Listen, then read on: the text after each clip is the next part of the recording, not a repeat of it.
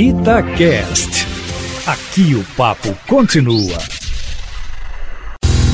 Um dia depois de o ministro da Saúde defender o isolamento social e recomendar que as pessoas ficassem em casa, o presidente Jair Bolsonaro resolveu passear por várias áreas de Brasília.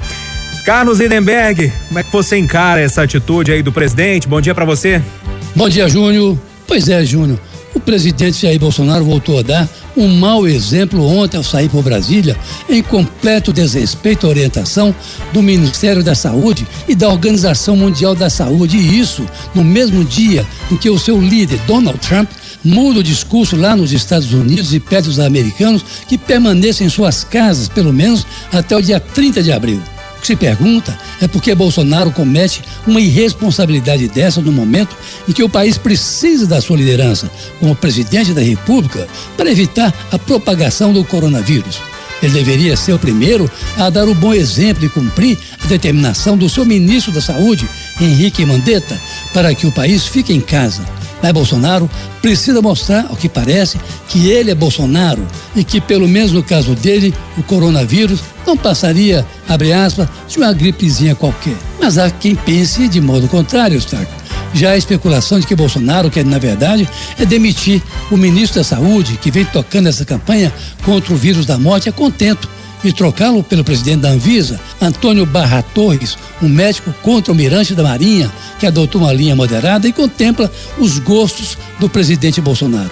Ele estava ao lado do presidente no fatídico domingo, dia 15 de março, quando o presidente também saiu para Brasília, depois de voltar dos Estados Unidos, com 23 pessoas de sua comitiva infectadas pelo coronavírus. Ou seja, não é a primeira vez que Bolsonaro deixa de cumprir as determinações do seu ministro da Saúde e comete essa estupidez de sair cumprimentando as pessoas, tirando selfies e tocando em quem ele não conhece, no que parece, de fato, uma forma de querer ficar livre de quem não segue o seu comando. Uma atitude despótica e um péssimo exemplo para o país que agora se divide entre os que pregam os governadores, que são pelo isolamento social da população, e o presidente da República, que descumpre a orientação do seu ministro da Saúde e debocha dos seus concidadãos naquele falso dilema de que o povo precisa voltar a trabalhar para salvar a economia ou salvar a sua própria vida, já que há previsões de que pelo menos um milhão de brasileiros serão mortos ao final dessa pandemia, se as medidas de controle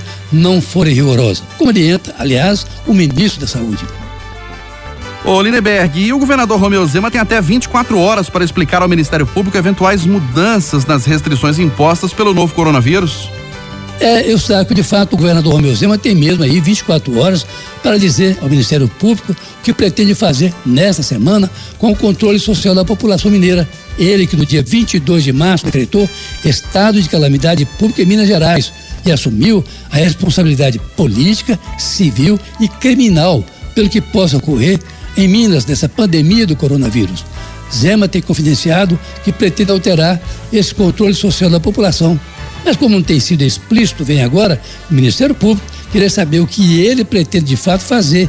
Se vai afrouxar as regras para obedecer a Bolsonaro ou se vai continuar se comportando como os demais governadores que têm defendido o controle social rígido para evitar a propagação do vírus da morte. Esse que talvez já tenha feito a sua primeira vítima em Minas, ontem em Nova Lima.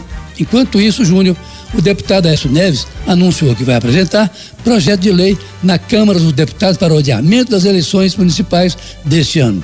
Olha, como político não gosta de ser confrontado com o povo, muito menos numa eleição, não é de duvidar que projetos desse tipo, porque são vários lá já na Câmara, possam passar.